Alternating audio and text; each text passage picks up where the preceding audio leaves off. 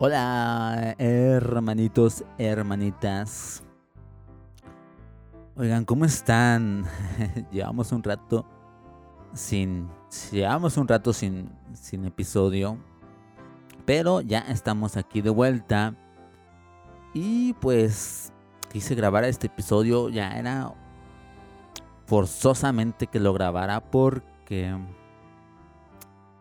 estos últimos días han estado difíciles, muy, muy difíciles.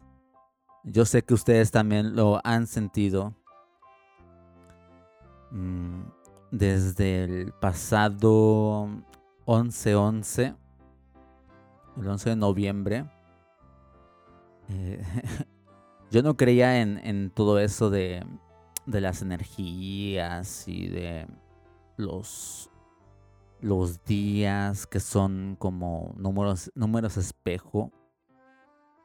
Pero eh, tienen razón amigos. El pasado 11-11 se sintió, la energía se sintió muy, muy, muy duro. Estuvo muy, muy pesado.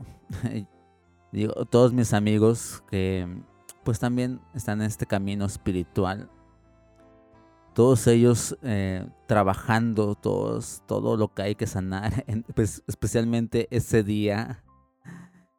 Y a mí también me tocó trabajar muchísimas cosas. Mm, no estamos exentos, nadie está exento. Y precisamente de eso se trata el episodio de hoy. Y lo quise grabar eh, en cuanto antes porque pues ya se viene el, el 12-12. Les digo, yo no creía en eso. Pero la vez pasada creo que hasta se contó con un eclipse. Y pues a veces sí nos hace falta un poquito de ayuda para afrontar esos días. Esas... Cuando hablamos de energías, amigos, que se presentan en, en estos días, cuando ustedes oigan hablar de, de que la energía se está moviendo, que hay que, em, que chocan muchísimo las energías, que está fuerte el eclipse, que está fuerte el 11-11. Eh, para que lo entiendan, eh, nos referimos a que las emociones están a flor de piel. Y eso, amigos, es porque eh, estamos sanando como especie, estamos sanando como, como planeta. Entonces, somos, como somos una sola tierra, una sola eh, eh, conciencia, una sola especie humana, las emociones de uno le afectan a, a, a todos, a otros. Entonces, por eso las energías se mueven. Me recuerdo yo que el 11-11, ay no, la verdad es que yo estaba así de que quería llorar, pero también tenía muchísima alegría. O sea, son como estos picos de que en la mañana te levantas, te levantas muy feliz y en la tarde estás, estás bien triste por, por X razones y en la noche vuelves a estar feliz eh, y ya en la noche, cuando ya se va acabando el día, o a lo mejor al otro día, te das cuenta de que todo eso lo. Eh, pues lo trabajaste y lo viviste y ahora eres más fuerte. Eh, regresas siendo más fuerte. Pero tienes que atravesar por todas esas emociones que te van haciendo pues más fuertes amigos. Y pues ya se viene el 12-12. Estamos a, a 10 días contando el tiempo de forma lineal. no me gusta contar el tiempo de forma lineal porque siento que es un paso atrás. Entonces, eh, el 12-12 está a un instante, a una dimensión de distancia pero, pues tenemos que a veces hablar así para que nos vayamos entendiendo, ¿no, amigos? Y a ver, Em, este programa va a ser un poquito distinto porque no tengo guion, no traigo un guion. Generalmente traigo escrito un guion en mi celular o lo traigo impreso. Pero esta vez quise eh, improvisar un poquito. Sí sé de lo que les voy a hablar. Porque es algo que me ha estado llegando muchísimo. Me ha estado llegando para que para compartirlo porque yo sé que ustedes que lo necesitamos todos porque todos somos uno. Entonces, em, pues ahí les va amigos. Va a estar un poquito cortito. Va a tener errores. Sí, va a tener errores. porque es improvisado. Pero, pues, vamos a hacer lo posible para tratar de ser lo más claros, concisos, coherentes en lo posible, ¿no? Y pues a ver amigos, fíjense que me ha estado llegando muchísimo. La vida es un sufrimiento. Eh, ya, bueno, ya distintas personas lo dijeron. Me parece que lo dijo ahí Nietzsche. No sé si lo pronuncie bien. También Schopenhauer dijo que la existencia es un sufrimiento que nacer en esta tierra era una desgracia. Y también lo dice la sabiduría budista. No sé exactamente qué maestro lo haya dicho. No sé si fue Gautama o fue algún otro Buda. Pero, pues sí se dice que, que el ser humano, o, más bien toda especie viviente en la tierra, pues tiene que atravesar por distintos dolores, que es el de el padecimiento de no obtener lo que deseas, el padecimiento de perder lo que te gusta y mm, bueno, los, son cinco padecimientos, pero son los que traigo más frescos ahorita.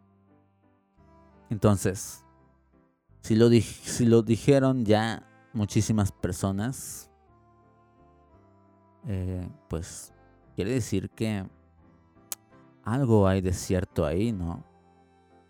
No nos hagamos. no nos hagamos amigos porque muchísimas veces estamos en este... Ay, le dicen positivismo tóxico.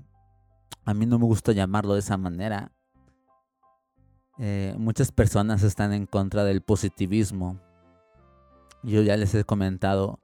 A mí me gusta ser positivo, ¿sabes por qué? Porque mm, el, el lema, bueno, lo que dicen estas personas en contra del positivismo tóxico es que ser positivo no te servirá de nada, ser positivo no te va a llevar a la cima. Entonces, pues, por más que seas positivo, entonces, ¿qué sentido tiene, no? Yo lo que les digo es que ser negativo tampoco. ser negativo es mucho, bueno, a mi parecer, es mucho peor. Eh, nadie, se ha, nadie ha llegado a la cima del, del éxito eh, o, a, o a tener una vida feliz siendo negativos. Es como si yo dijera, eh, ay, pues voy a tocar el piano, pero la neta es que estoy bien menso, no me sale nada, ni modo, pues hay que, hay que practicar y practicar. Pero todo el tiempo estoy siendo negativo, pues imagínate cómo me la voy a pasar. Es muy diferente a ser un poquito más positivos y ver las cosas de, de otra manera.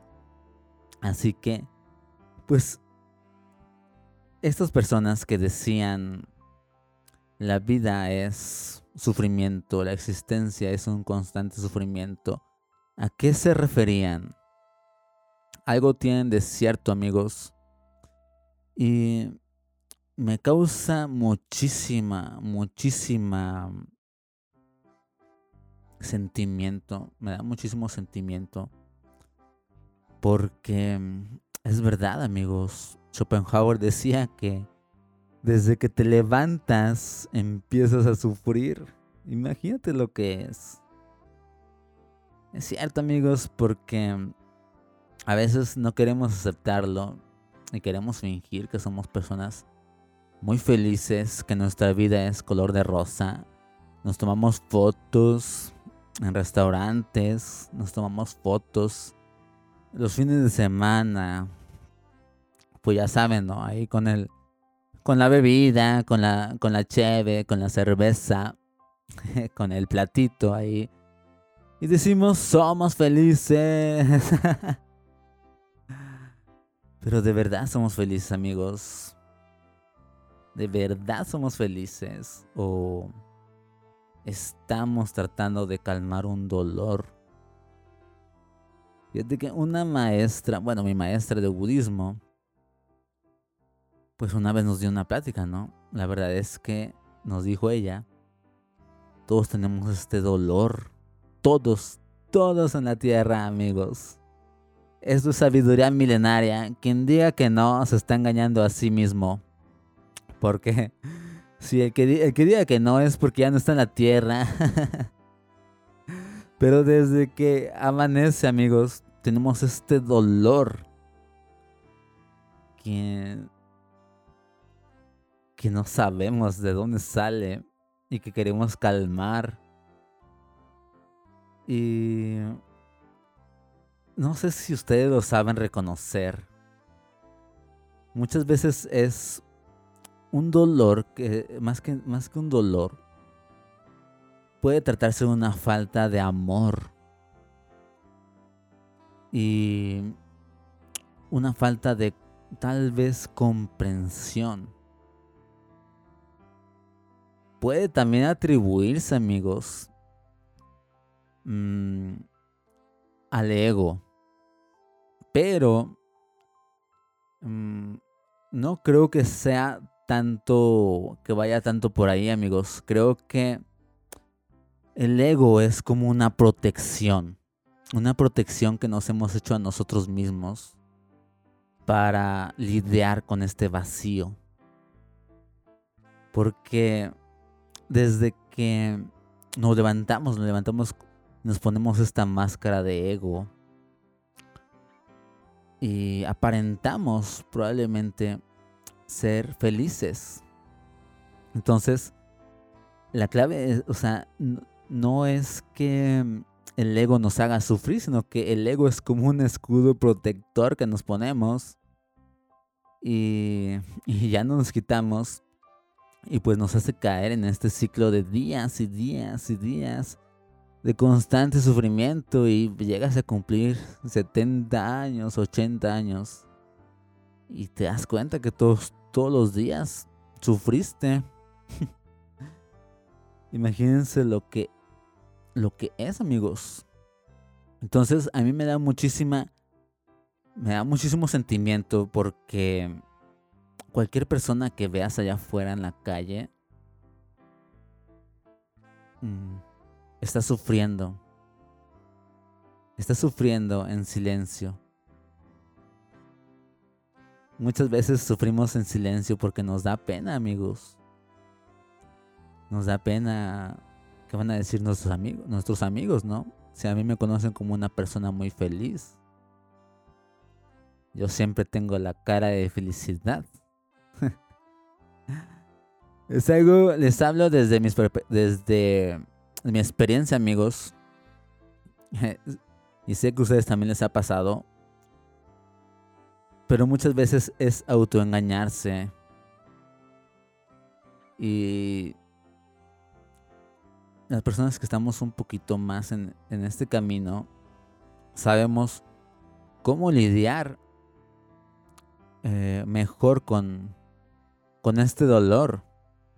Muchas veces, pues, eh, en mi caso, por ejemplo, yo ya sé que, que cuando me empiezo a sentir vacío, cuando me empiezo a, empiezo a sentir este dolor, me empieza a calar más, esta insatisfacción, automáticamente corro a, a tratar de llenarlo con compras.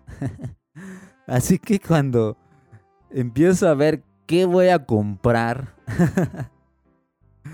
Yo digo, ah, automáticamente pienso, no, Raúl, ¿qué estás haciendo? Esto no te va a ayudar, esto solamente es un calmante para el dolor. ¿Qué te está pasando? ¿Qué está ocurriendo dentro de ti? Eh, está repitiendo un patrón porque pues ya lo has hecho antes, ¿no? ¿Cuántas cosas no has comprado? y claro, te calma el dolor un ratito, pero el dolor vuelve a aparecer, amigos. Así que, en ese sentido, nosotros amigos, los que estamos en el camino espiritual, eh, somos un poquito más conscientes de, pues, de este dolor de, de nuestros patrones. Y podemos enfrentarlos un poquito más. No digo que estemos exentos, no digo que seamos unos gurús iluminados que nunca suframos como lo quieren hacer ver muchísimas personas allá afuera, ¿no? No, amigos, seguimos en este planeta y pues seguimos eh, peleando. Eh, eh, pues no se trata de pelear, ¿verdad, amigos? No se trata de pelear. Se trata de afrontar, de aceptar. Así que, por eso, em, tengan compasión, tengan compasión amigos por todos los seres, todos los seres sintientes. Tengan compasión amigos por la cucarachita que se atraviesa ahí en nuestra casa. Tengan muchísima compasión, ámenla, no la maten. No la maten amigos. Véanla con amor. Tengan compasión por las plantas eh, rieguenlas. Tengan compasión por los perritos, por todos los animalitos. Y ahora ustedes saben que ellos también están sufriendo. Ustedes pueden sanarlos, ustedes pueden darles amor. Y así mismo, así como dan amor, ustedes van a recibir amor. El amor, amigos, es lo único que puede salvar. Mm, según un curso de milagros, el amor es lo, el amor que des a tus hermanos, el amor que des a las personas, el amor que entregues incondicionalmente.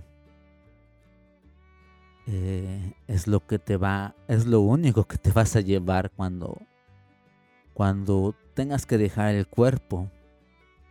El amor es lo único que salva Así lo, así lo dice. Y tiene razón, amigos, tiene muchísima razón. Así que, amén. Eh, algunos maestros en el budismo, pues se dice que la causa del sufrimiento es el deseo. Es el deseo, entonces, bien fácil, ¿no? No desees nada. La causa del sufrimiento es que no estés presente, pero eso no lo sabe la gran mayoría de las personas allá afuera. Y lo que es peor, amigos, porque yo lo he intentado, yo todos los días lo repito a todo mundo. les digo, les digo, la causa del sufrimiento es el deseo. ¿Qué crees que me dicen? ¿Qué te imaginas que me dicen? no, tú estás loco. ¿Cómo va a ser la causa del sufrimiento el deseo? Entonces que no, no deseo nada. No tengo que soñar nada. es lo que me dicen. No tengo que no tengo que querer hacer nada, no tengo que tener sueños. Los sueños son lo más bonito que hay y cumplir mis objetivos es lo mejor que puedo hacer. Así piensa la gente. Y viven infelices porque muchas veces esos objetivos, pues, no los alcanzan. Viven siempre en, en la ilusión. ¿Cómo vas a alcanzar un objetivo si trabajas 8 horas diarias, 12 horas diarias? ¿Qué, clase de objetivo vas a tener? Entonces, eso decía, eso dice la sabiduría budista. La causa del sufrimiento es el deseo. Y de hecho, hace rato lo leí. A ver, déjame, se los digo aquí. Es una frasecita. Ay, que me gustó muchísimo. Tiene mucho que ver, dice. Tal vez la felicidad sea esto. No sentir que debes estar en otro lado haciendo otra cosa o siendo alguien más. Eso lo dijo Isaac Asimov. Entonces, la felicidad, amigos, es estar presentes. En el presente no hay sufrimiento, no hay nada, eh, no hay deseo porque estás presente. Pero, como les comentaba, eso no lo sabe la gente allá afuera y entonces viven en este constante sufrimiento. Eso lo dice la sabiduría budista. La sabiduría budista es un poco... Ay, pues es un poco cruda. sí, es un poco cruda. Porque, pues nada más así te lo dicen, ¿no? No, no sientas deseo. Está en tus manos ser feliz. Mm, pero yo creo que no basta con eso. Por eso llegó, después de la sabiduría budista, llegó eh, Yeshua, Yeshua de Nazaret.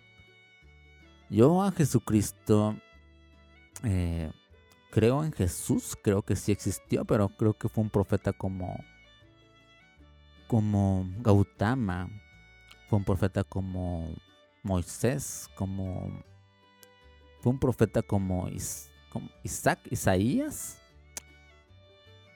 Em, entonces, después de la sabiduría budista, llegó la sabiduría del amor, que es lo que enseñó Yeshua de Nazaret, que para mí es, es como un complemento de la sabiduría budista. Todas amigos, todas las sabidurías se van complementando, ¿eh?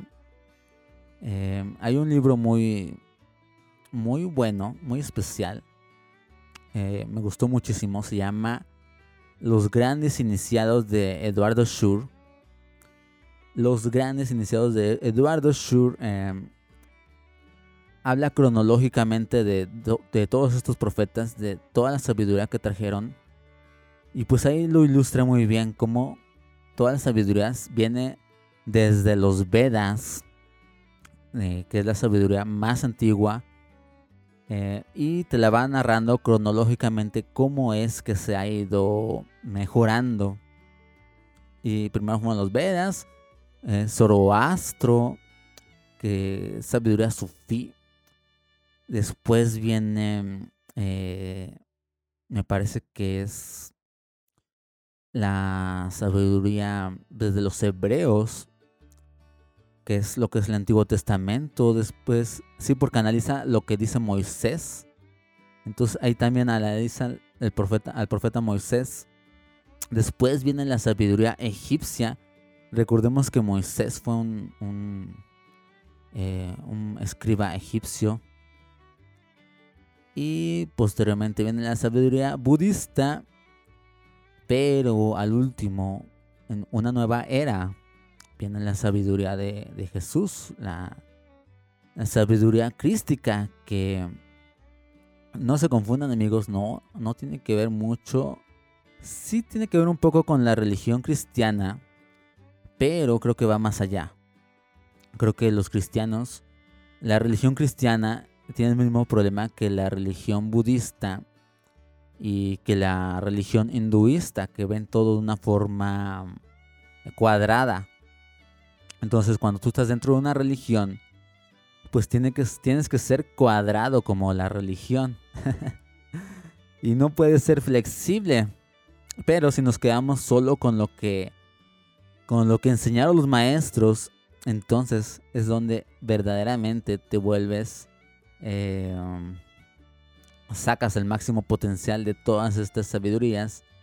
Y en la sabiduría eh, que vino a enseñar Jesús, que es la sabiduría del amor, aparte de que de que de todo lo que enseñó dejó una gran enseñanza al último antes de antes de irse mm, y fue que fue solo un mandamiento dijo ámense los unos a los otros ya ni siquiera dijo no tengan apegos no tengan eh, no tengan deseos sí lo dijo pero lo dijo antes pero al último su última su última enseñanza fue ¿Saben qué? ¿Saben qué, canijos? Les dejo un solo mandamiento, un solo mandamiento, una sola enseñanza. Casi casi les dijo, a ver, yo sé que no me van a entender, pero si se pueden llevar algo de, de lo que les enseñé, porque ni siquiera estaba hablando para la gente de esa época, estaba hablando para la, para la gente de esta época, de los años 2000, 2022. Les dijo solamente, ámense los unos a los otros. Y yo creo que porque él sabía el sufrimiento que tenemos aquí en la tierra, el sufrimiento, todo lo que se padece en, en esta encarnación material. Así que amigos, ¿Cómo le hago yo? Yo creo que esto es... Creo que eso merece un episodio aparte, pero no me quiero ir sin, sin darles el tip. ¿Cómo le hago yo para calmar este constante dolor con el que nos amanecemos todos los días? Este vacío, eh, esta inconformidad a veces. Em, decía, también le leí hace rato, decía, creo que el sufrimiento se debe a que el ser humano no es capaz de quedarse solo eh, en su cuarto sin hacer nada. y muchísima gente se va a montañas, eso lo hacen los budistas tibetanos. Se van a montañas, allá no deseas nada, allá te libras del sufrimiento. Pero no somos budistas tibetanos, ¿no? Estamos aquí en la ciudad. Y muchas veces no podemos abandonar todo. Que yo... Eh, ya les platicaré un poquito más adelante lo que he estado haciendo. La verdad es que me tomé un año sabático. Ya, ya voy como en mi mes... Mi... Eh, mi el mes 10 onceavo mes de mi año sabático.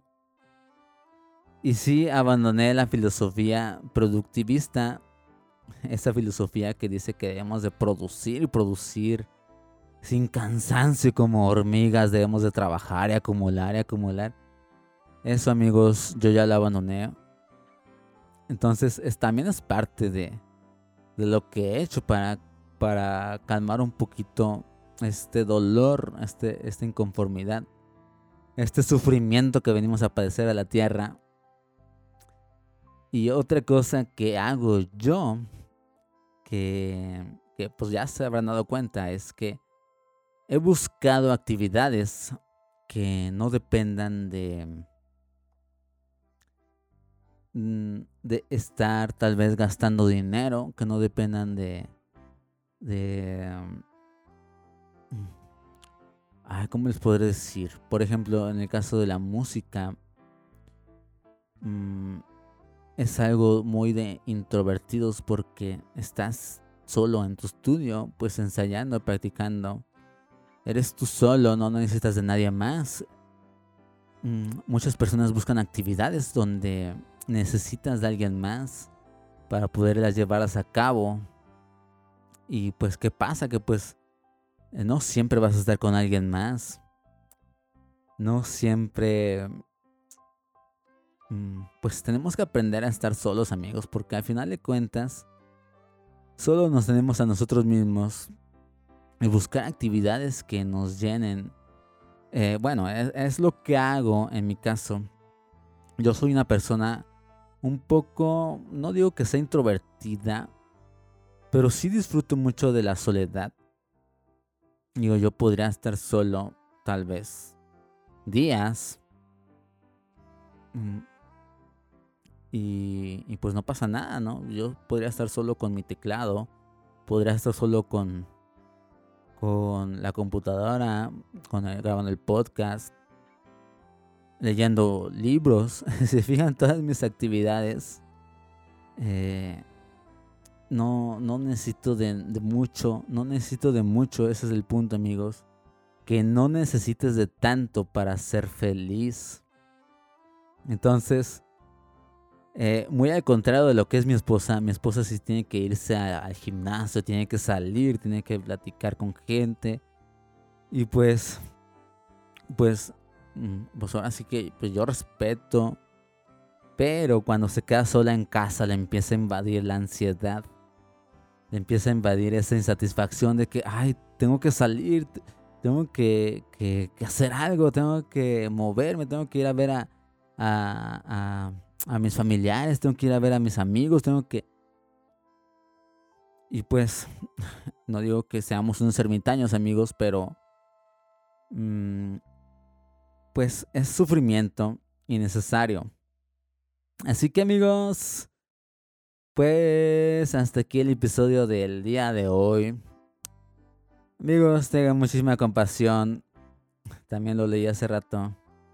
Todos estamos en esta tierra y todos tenemos este vacío, este sufrimiento. Eh, hay muy hay mm, muy poca gente. Es muy poca la gente que de verdad eh, está en. Pues, ¿Cómo les podré decir? Es muy poca la gente que de verdad es feliz. La mayoría son apariencias. Y la gente que es feliz, amigos, es gente que de verdad hace meditación todos los días. Es gente que, que no es gente rica. Ah, mm, muy contrario a lo que solemos pensar. Pensamos que la gente rica es feliz. No, amigos, la gente rica no precisamente es feliz. La gente pobre también es feliz. La gente rica también es infeliz. Entonces, ricos y pobres, amigos, todos estamos en este camino y, y algunos viajan en yate, otros tienen ventajas como nosotros, que pues gracias a que nos hemos puesto en ese camino, somos un poquito más conscientes. Eh, otros viajan en, en bote, otros viajan en yate, otros viajan en avión, otros viajan en bicicleta, otros, otros van a pie, pero todos estamos en este mismo camino. Y no todos estamos en las mismas condiciones. No todo mundo puede darse un año sabático. Yo lo sé amigos, yo sé que muchísimos de, de nosotros mm, tienen un trabajo de 10 horas, 12 horas y me han dicho, lo he leído, eh, cómo voy a iluminarme, cómo voy a, a meditar, cómo voy a ser feliz, cómo voy a hacer todo lo que tú me dices. Si tengo un trabajo que me consume la vida, tengo un jefe que me consume la vida.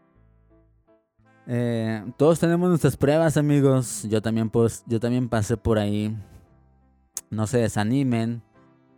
Eh, todo pasa, todo pasa y todo lo que no nos mata nos hace más fuertes. Así que eh, tengan bien presente que lo que está pasando ahorita en sus momentos es para, para su bien de ustedes. Es para que ustedes regresen más fuertes que nunca y puedan afrontar situaciones más, más eh, pues todavía sean capaces de afrontar cosas más fuertes. Así que amigos, tengan empatía, tengan amor. Eh, yo se los he dicho muchísimas veces. Y pues, ay, perdón por extenderme tanto, ya son 35 minutos. Muchísimas gracias a todos. Si se les complica escuchar el podcast, lo pueden escuchar por partecitas. Eh, muchísimas gracias amigos. Eh, nada más sin extenderme.